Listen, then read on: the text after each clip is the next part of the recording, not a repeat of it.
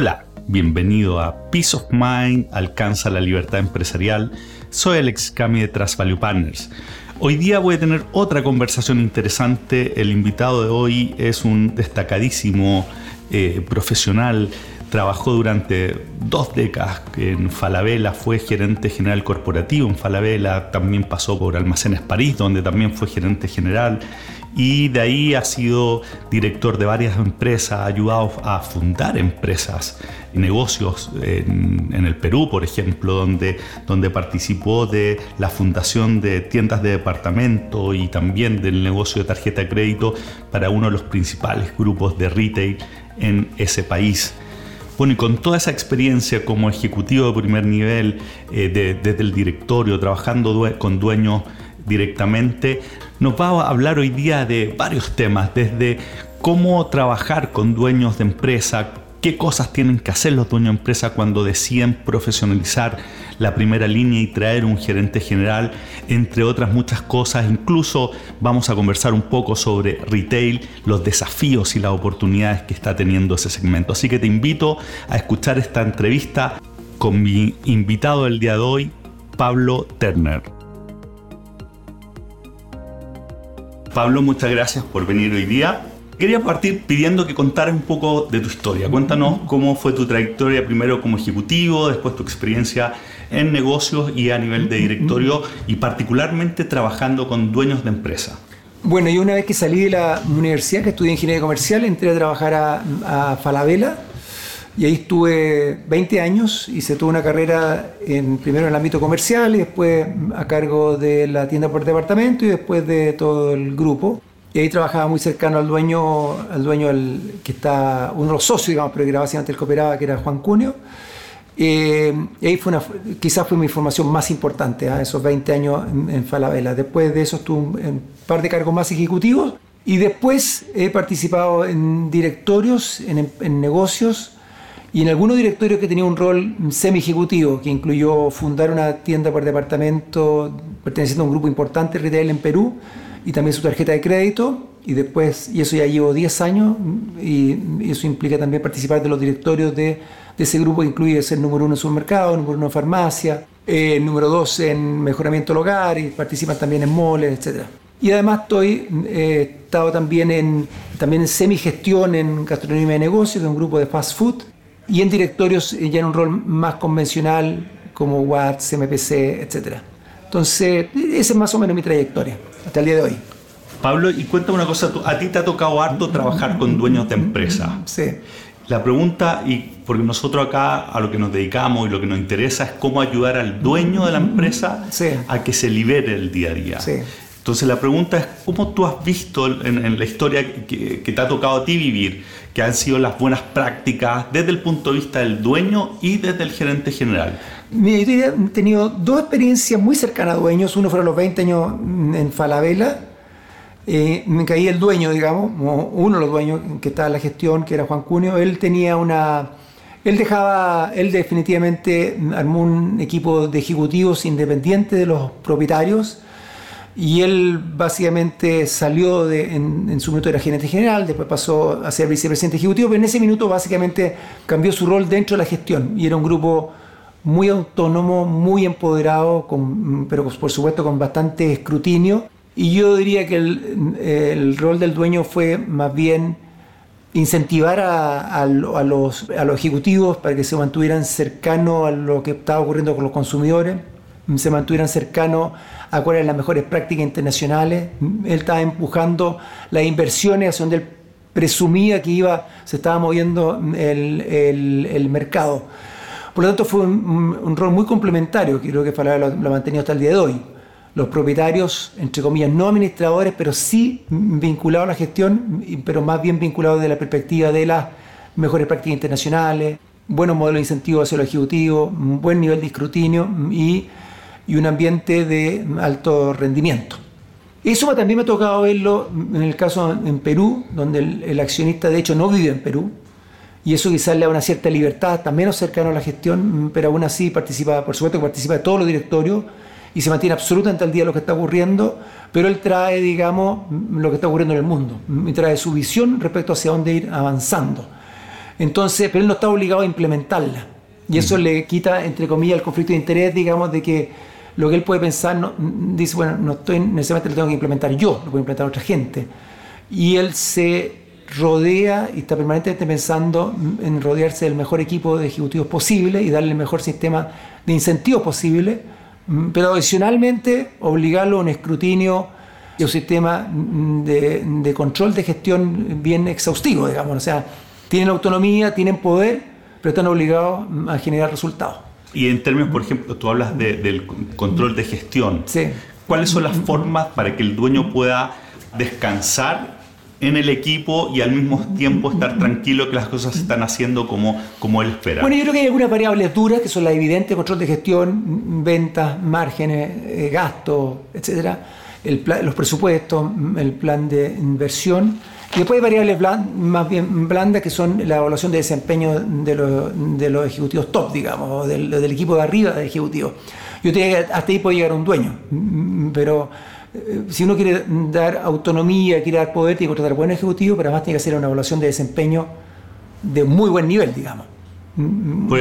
muchas Cosa que el ejecutivo de alguna forma se sienta, entre comillas, sepa cuáles son sus metas, qué espera el dueño y también que se sienta observado, digamos que sienta, digamos, de que, de que, ¿cómo se llama? Que finalmente va a haber un escrutinio y va a haber una, y, va a haber una pedida de cuenta. Y también incluye alguna variable blanda de hacia dónde vamos, digamos, hacia dónde va la empresa, que haya, que haya un sesgo.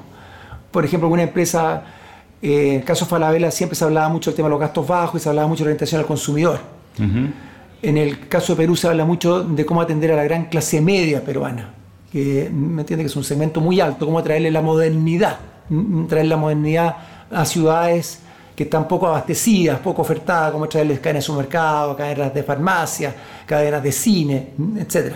Entonces, hay ciertos sesgos. En el caso peruano sería el sesgo hacia la clase media, el sesgo hacia la modernidad, también un sesgo a cuál es la mejor oferta del mundo, por ejemplo, todo el tema de la digitalización. Si, el mundo está digital, bueno, ¿por qué no hacemos un leapfrog? Nos saltamos, digamos, algunas etapas y, vamos a la etapa final, vamos a donde está el mundo hoy día. No tengo por qué hacer el salto intermedio. Recorrer todo el camino, en vez de recorrer todo el camino, te saltáis y vas. Te saltas, te saltas, sí. Así que yo diría que en eso estos, dueños han sido muy relevantes, digamos. O sea, tú dirías que en, ese sentido, el rol del dueño está por una parte en todo el tema de la visión, sobre todo, hacia dónde está yendo, estar, estar como el, dueño debería estar mucho más en, conversaciones de futuro, ¿cierto? Por una parte, y por otra, asegurándose del punto de vista... Mira, yo, yo lo diría de la siguiente forma. Yo una vez escuché a un piloto de carrera decir que un buen piloto está siempre mirando a un kilómetro pero también tiene que estar mirando a 10 metros, pero con distintos niveles, entre comillas, de atención. O sea, su mirada a un kilómetro para ver, viene una curva, no hay una curva, hay un obstáculo, no hay obstáculo, y a 10 metros porque puede haber un hoyo los, los siguientes 10 metros, ¿me entiendes? Entonces yo diría que los dueños, lo fundamental es la mirada a un kilómetro. A un kilómetro. Que la mirada a 2 años, a 3 años, a 10 años, ¿me entiendes? Esa mirada es fundamental. Pero también tiene que tener una mirada mm, de alguna forma del día a día, mm, que no es del día, mm, pero sí el control de gestión mensual. O sea, mensualmente tiene que ir viendo, digamos, bueno, vamos en presupuesto, vamos a cumplir las metas, cuáles han sido las iniciativas comerciales, qué ha pasado con la competencia, etc. Pero todo eso es, subordinado a esta gran mirada, que la gran mirada, digamos, es, oye, las futuras amenazas son estas, o el mercado del mundo está cambiando hacia esto, o el tema de la digitalización, o el e-commerce, ¿me entiendes? Porque si la mirada es solamente para una mirada a 10 metros, uno tiende a ir perpetuando lo que ha estado haciendo el pasado y parte de la premisa del consumidor no va a cambiar ni que la competencia va a cambiar. Cuando uno mira un kilómetro, está mirando cómo están cambiando los consumidores y la competencia en, en mercados más avanzados o el mismo mercado a través de competidores más avanzados. ¿Y cómo has visto tú que funciona, de qué forma el dueño puede traspasar esa visión y, esos principios que está buscando hacia, hacia el management, para que el management lo, lo, hagan suyo? Yo creo que el, el dueño lo tiene, uno tiene una instancia mensual en que puede comunicarlo formalmente en, sesiones de directorio, en reuniones de comité ejecutivo, lo que sea necesario. Pero fundamental lo tiene, lo tiene que demostrar en base a, patrones de decisión o que incentiva. Un dueño que está incentivando a los ejecutivos a visitar ferias, a visitar mercados, a viajar, a salir a recorrer, a visitar consumidores, es un dueño que te está hablando del futuro, que es un dueño que está hablando del, del, negocio como hacia dónde va, no de dónde viene. Y por contrario, un dueño que está todo el día mm, básicamente dando una señal, digamos, de que no es importante el mundo, no es importante lo que está, los mercados más avanzados, te está hablando, digamos, de que supuestamente tendría este negocio ya de alguna otra forma controlado y que no hay amenaza y que no haya oportunidades. Lo cual hoy día, hoy día eh, no es cierto para Por tanto, si un, nadie, ¿no? Si un dueño llama por teléfono al gerente y le da dos o tres ideas, mira, fui a un seminario, escuché esto, o estuve conversando con tal persona y vi esto, o viajé y vi esto, básicamente, ¿qué pasa con el gerente? Dice, bueno, parece que tengo que viajar. O sea, lo que me están incentivando es a eso. Tengo que estar en la frontera, tengo que estar leyendo, tengo que estar eh, mirando charlas, tengo que estar exponiéndome, etcétera, etcétera. ¿Ah? Y dime una cosa, porque por lo menos lo que, lo que yo, yo he visto, muchos dueños tienen el temor de entregar las riendas del negocio a, a ejecutivos por la pérdida del control, porque después dicen, bueno, acá me van a mostrar lo que ellos quieren.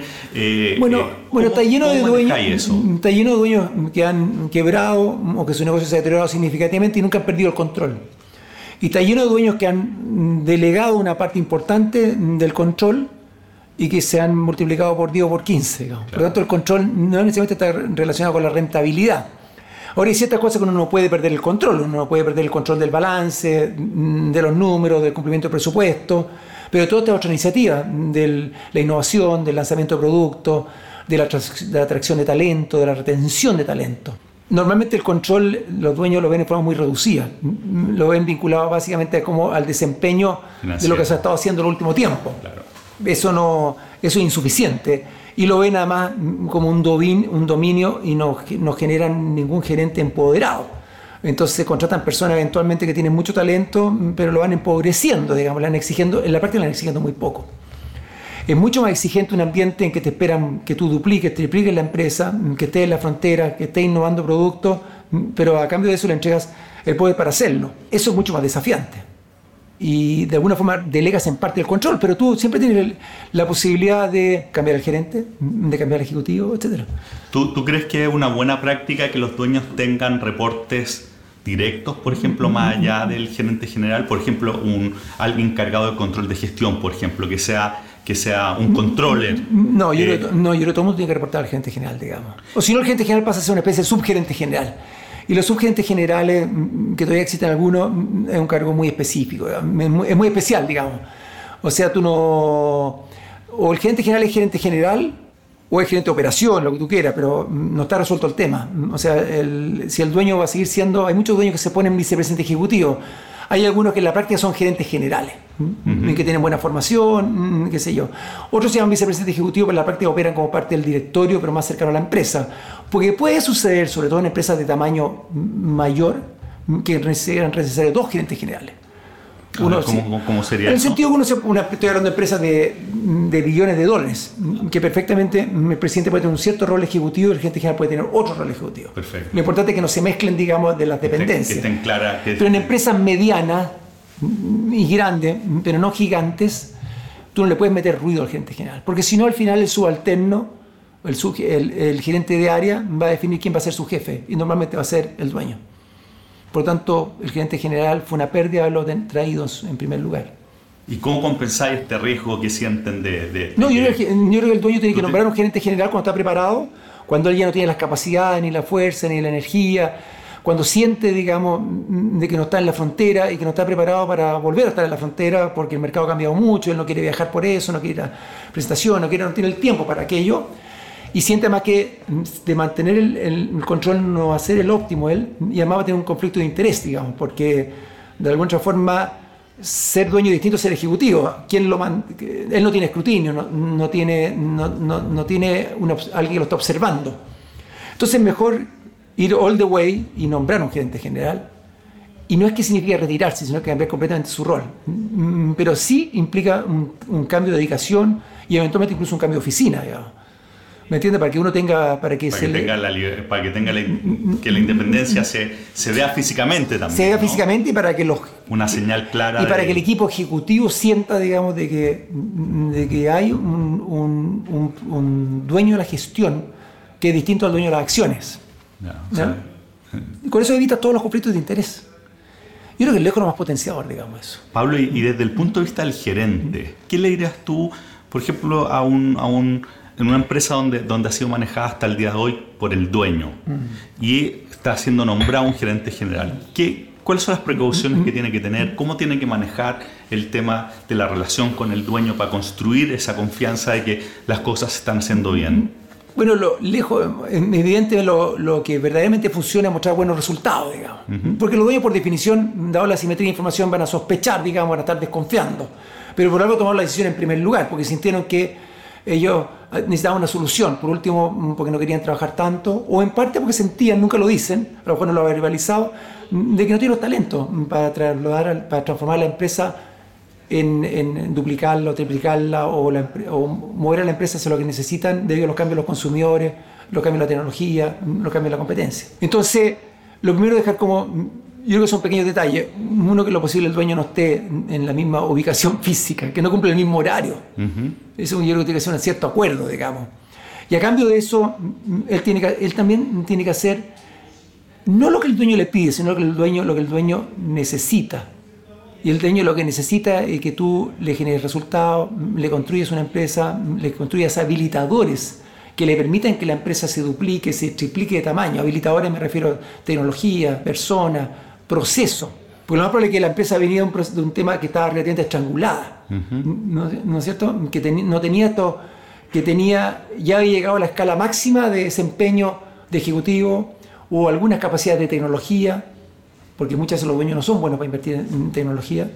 Porque están, más, muchos están, más enfocados en el... La plata le hicieron de otra forma. Claro. Me le hicieron en un momento que la tecnología no era tan importante. Claro. Eh, entonces yo diría que el, ejecutivo tiene que mostrar resultados. Y tiene que armarse su espacio. Y tiene que construir, eh, eh, construir confianza. Y debe elegir también las peleas que debe pelear no debe pelear todas las peleas y tampoco debe pretender por ningún motivo de que el dueño desaparezca completamente. Debe entender que el dueño es dueño y lo debe mantener informado y también de repente le y debe tratar de mantenerlo al día para que sea un buen socio. Es bueno de repente viajar con los dueños, visitar, ir a alguna feria en conjunto, ir a visitar el mercado, visitar la competencia. O sea, también pasar tiempo con él. Claro, hay algunos gerentes que cometen el error de decir mientras menos sepa, mientras menos entienda el dueño del negocio, menos se me mete. Sé que es mucho mejor de que se meta en la instancia que corresponda y cuando se vaya a meter, que esté en la frontera también él del conocimiento, pero a nivel estratégico. Entonces, el tiempo libre que le va a quedar ahora en su nuevo rol al dueño, que le permita de alguna otra forma capacitarse nuevamente. Y en eso el gerente general tiene la capacidad para mantenerlo al día, para invitarlo. Y eso el dueño lo agradece mucho. Pablo, y tú, tú fuiste súper exitoso como gerente general. Eh, el armado de tu primera línea. Cuéntanos, cuéntanos un poco cómo... Bueno, yo fui, yo fui, gerente, de una fui gerente general de una empresa que fue muy exitosa y yo diría que el, el rol de los propietarios fue muy importante. Yo creo que habían dos, tres propietarios en el caso de Falabella que eran muy relevantes. Uno era Juan Cunio, que tenía un cargo con algún grado más de ejecutivo, porque estamos hablando de una empresa gigante. Entonces ahí yo te digo, de repente se necesitan más, de un, más que un gerente general. Yo diría que lo que, lo que hicimos fue mucho la orientación al consumidor ¿En qué está el consumidor? ¿Hacia dónde va a estar cambiando? La inspiración en las mejores prácticas internacionales, los mejores retailers internacionales. No la empresa que, que se están deteriorando como Sears, sino la empresa de los años 90 que estaban partiendo como Sara. Yo diría que ese es un tema. El tema de la tecnología fue muy importante también, darle mucha importancia al tema de la tecnología. El tema de los gastos bajos también fue importante, porque cuando tú tienes una ventaja de gasto, es difícil que la competencia se te pueda meter. Y los gastos incluyen ser cuidadoso con las inversiones, etcétera. Pero lo fundamental fue armar un, equipo de ejecutivos de, primer nivel y que entendieran nuestra orientación, digamos, nuestra orientación a los consumidores, a los gastos bajos, al trabajo serio, al inspirarse en las mejores prácticas internacionales. ¿Cómo retiene a, ese, a, esos perfiles? Yo diría, la gente quiere trabajar en empresas que crezcan, quiere trabajar con pares interesantes, en, en ambientes, digamos, eh, estimulantes yo diría que esa es la primera línea de retención, la primera, la primera línea de defensa. La segunda línea son los sistemas de remuneración, incentivos, etc. Pero la primera línea es esa. si tú tienes solamente incentivo económico y la empresa no es atractiva, se te van a cambiar porque siempre hay alguien que puede ofrecerte más. Pero es muy difícil que alguien se cambie de un ambiente estimulante, una empresa exitosa, una empresa en crecimiento, una empresa en que todo el mundo está empoderado a sus distintos niveles. Y, en eso la cultura de la empresa. Esa es, la, cultura. El, partir contento de trabajar, digamos, porque sabes que, que estás desafiado. Yo creo que el ambiente desafiante también es muy importante. ¿Y, qué crees tú, por ejemplo, acá en Chile, nosotros, en términos de cómo estás viendo tú las culturas de las empresas? ¿Tú crees que, que, estamos, estamos en la dirección de, de generar esos espacios estimulantes? Yo creo, que el tema, sí, yo creo que el tema de la globalización ha traído que, hoy día la gente está mucho más conectada al mundo el tema también de la inspiración de las empresas de tecnología, que tienen cultura muy única en, todo tipo de temas, desde cómo incentivan al personal, de cómo lo retienen, qué beneficios le dan, qué le exigen, cómo invierten, cómo los ve el mercado de capitales. Yo diría que toda esa inspiración ha hecho que las empresas estén todas en, movimiento. Yo diría que hoy día eh, están pasando cosas eh, de alguna otra forma. Este es un momento muy interesante para las empresas, muy interesante porque además las empresas chilenas pueden transformarse en globales. Empresas pequeñas, debido, debido al tema de la digitalización, pueden tener influencia mundial, siendo origen chileno, etc. Bueno, tú, tienes harta especialización en retail. El retail está viviendo hoy día momentos complejos en ese sentido. ¿Cómo, cómo, cómo ves tú eso? Eh... Bueno, el retail está viviendo momentos bien interesantes, que, hace, que es el tema básicamente del e-commerce hace, provocado por la digitalización. Hasta hace unos años se pensaba que los pure players, estamos hablando de los Amazon, etcétera, tenían una ventaja radical y que la gente no le veía ningún beneficio a la tienda física. Yo diría que con el paso de los años, yo diría que la foto del minuto de hoy día es más bien de que todo va a ser omnichannel, que al tener una, huella física, una tienda física, te da una cierta ventaja desde dos perspectivas. Uno de la experiencia del usuario, que hay productos que la experiencia sí es parte del consumo, por distintos motivos, desde el fit del producto, de que hay mm, productos de vestuario que tú necesitas fit, entonces necesitas probártelo, necesitas verte en un espejo, mm, no hay llegar y comprarlo, digamos. Eh, productos de alta moda, lo que sea, o también, mm, no sé, desde cualquier cosa que tenga eh, la experiencia del consumidor sea importante. Esa es una ventaja que tiene la parte física. Y también un tema logístico, que de a poco el e-commerce se ha ido transformando mucho el click and collect, debido a al tema logístico, que puede ser caro, puede no ser óptimo, pero además la conducta de los consumidores que no quieren pagar por, mm, por flete, que no están todo el día en la casa porque trabajan ambos, ya no tienen ayuda, etc. Entonces ha hecho que el click and collect ha tomado mucha potencia.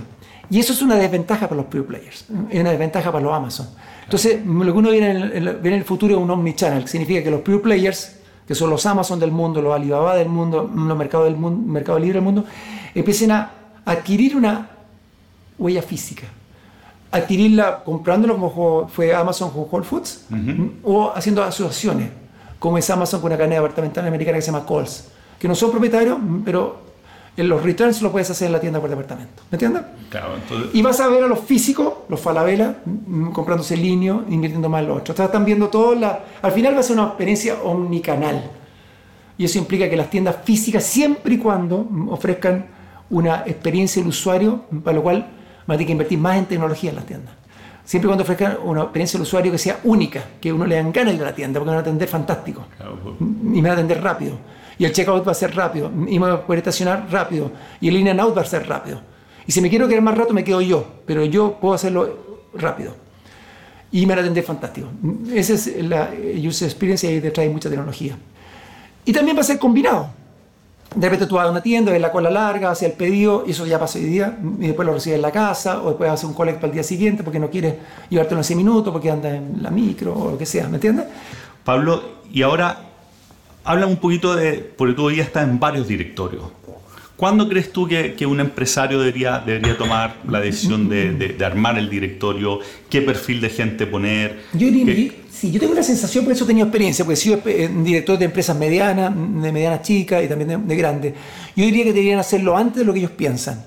O sea, yo diría que cuando ya tiene un negocio que tiene potencial, que tiene un tamaño mínimo, hablemos que ya tiene utilidades de desde un millón de dólares para arriba, etcétera, un negocio de esos tamaños, deberían armar un directorio, rápidamente. Deberían armarlo un directorio que deberían tener uno o dos externos, lo posible dos externos, porque si no el uno pasa a ser una especie de consultor y el directorio más, y empieza a ser un poco desbalanceado, porque la mirada siempre es hacia el consultor, mientras cuando son dos se integran más hacia el directorio.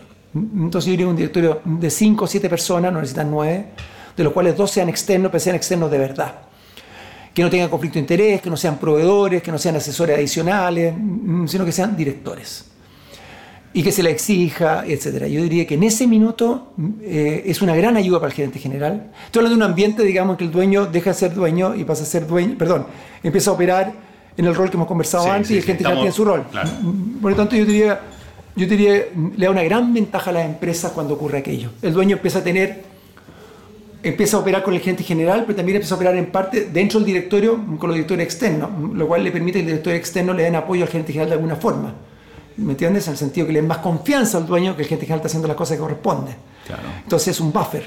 Y sobre todo, sobre todo que, muchas veces estos, estos, dueños no tienen la experiencia de, de cómo de Ahora, normalmente esos dueños cuando llegan a esa etapa son gente, por algún ya tienen bastante más experiencia de lo que ellos mismos estiman.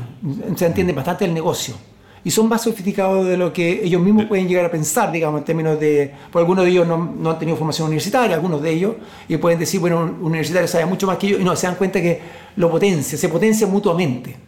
¿ah? La formación o la persona que viene, este director que viene, por ejemplo, de cargos ejecutivos. O sea, también ayuda mucho que estos directores externos hayan venido del mundo consultor o ejecutivo, pero que tengan la capacidad, digamos, de operar en el directorio. Pablo, y cuéntame una cosa, en términos, en términos de mindset ahora, de, la mentalidad que, el dueño debería tener. ¿Cuáles crees tú que son los elementos diferenciadores que hacen de, los dueños que terminan siendo exitosos? Más allá de las prácticas que estamos conversando en términos de, en qué se tienen que enfocar, ¿cuál es la, mirada que deberían tener? Yo creo, que, una orientación al crecimiento es muy importante. Porque si tú dices, mira, estoy tranquilo con esto, gano la plata que quiero, quiero más problemas, se va a empezar a deteriorar. Como uno tiene orientación al crecimiento por definición, empieza a tener mucha orientación al consumidor, una mirada mayor hacia los gastos, mira más las inversiones, mira lo que está pasando en el mundo, porque quiere crecer. Entonces yo diría que el mindset de, crecimiento es un mindset muy importante. El mindset de orientación al consumidor es muy importante con un consumidor que está cambiando. Voy a repetir de varias cosas que he dicho antes. La mirada al, mundo. ¿Qué están haciendo los mejores? ¿Qué están haciendo algunos en otra industria? Por ejemplo, si me preguntan, ¿qué debo hacer en incentivo a los ejecutivos? Yo digo, no miren las empresas tradicionales, miren las empresas de tecnología. Ellos son un leapfrog. Ellos no vienen, no vienen con una herencia, por lo tanto, partieron de cero respecto a cómo debe incentivar a los ejecutivos. Lo incentivan distinto a las empresas clásicas.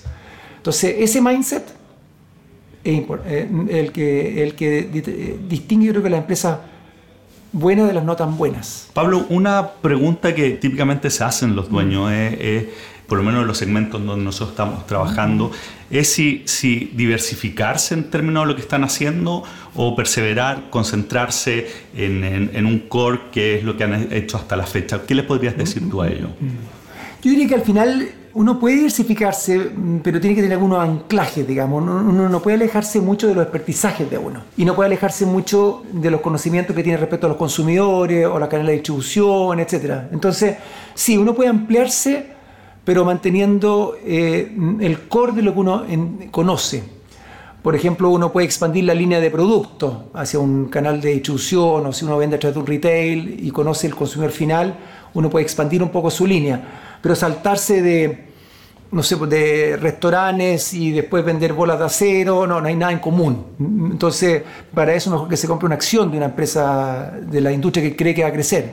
Pero pero yo diría que el, al final de cuentas yo diría que es más un tema de foco y de, y de concentración, pero no tenerle susto a expandirse hacia líneas que son bastante similares.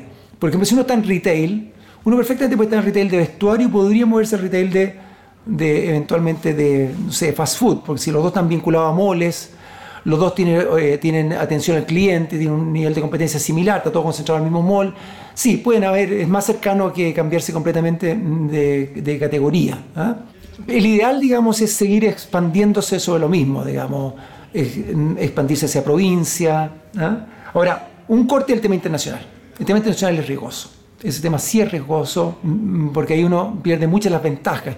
Si uno está en negocio de marcas, o tiene paciencia y se demora tiempo en que la marca se introduzca, por lo tanto se expande lentamente, o tiene que poner mucha plata para que la marca sea equivalente. ¿Tú crees que hay una subestimación en términos de lo que, lo que significa ir a otros países? Yo creo que hay una subestimación y hay una sobreestimación del valor de la marca y del expertizaje. El expertizaje viaja bien, pero la marca no viaja nada de bien. Bueno, hay quienes, hay quienes lo hacen pensando en una futura venta, por ejemplo, decir, ¿sabes que tener, tener Pero normalmente, si no lo piensan bien, normalmente destruyen valor. Mejor que la futura crecimiento, que el, que el nuevo comprador diga yo voy a aumentarle el múltiplo porque sé que puedo ir a Perú con este negocio. Pero uno entregarle un Perú, entre comillas, como mal negocio, le destruye valor. ¿Y cómo sabe el dueño si es que está preparado o el momento? No, yo creo, que, no, yo creo que él puede estar preparado si por algún motivo dominante en su segmento de la industria donde está, tiene un buen equipo ejecutivo, mm, tiene buena tecnología, tiene buenos procesos, tiene capacidad de crecimiento, tiene capacidad de financiamiento. Pero yo, creo que, pero yo diría que, lo que mi recomendación sería ojo con la marca. Los aprendizajes van a dejar bien.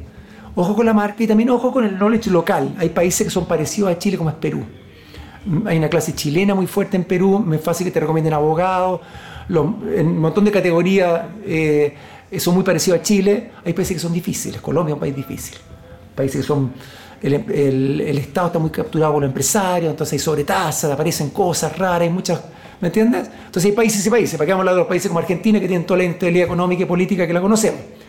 Entonces, Depende. O sea, dirías cuidado con, con, pensar en, en, irse afuera. Y también cuidado con sobreexpandirse, incluso en Chile. Hay gente que llega a su nivel. Yo conozco el mundo del retail. Conozco empresas que deberían tener 30 tiendas y tienen 60 tiendas. Y con 60 tiendas ganan poco. Y si se hubieran mantenido con 30, ganarían mucha plata. Conozco otras empresas que tienen solamente 30 tiendas. Entonces han decidido atender solamente al segmento que es sensible a la calidad, etcétera, y venden con margen alto, precio relativamente alto. Pero cuando llega el momento de crecer, dicen, para crecer un poco más hacia abajo en, los segmentos, tengo que bajar los precios. Y entro en otro nivel de competencia. Y empiezan a destruir valor. Entonces uno tiene que tener capacidad también a renunciar.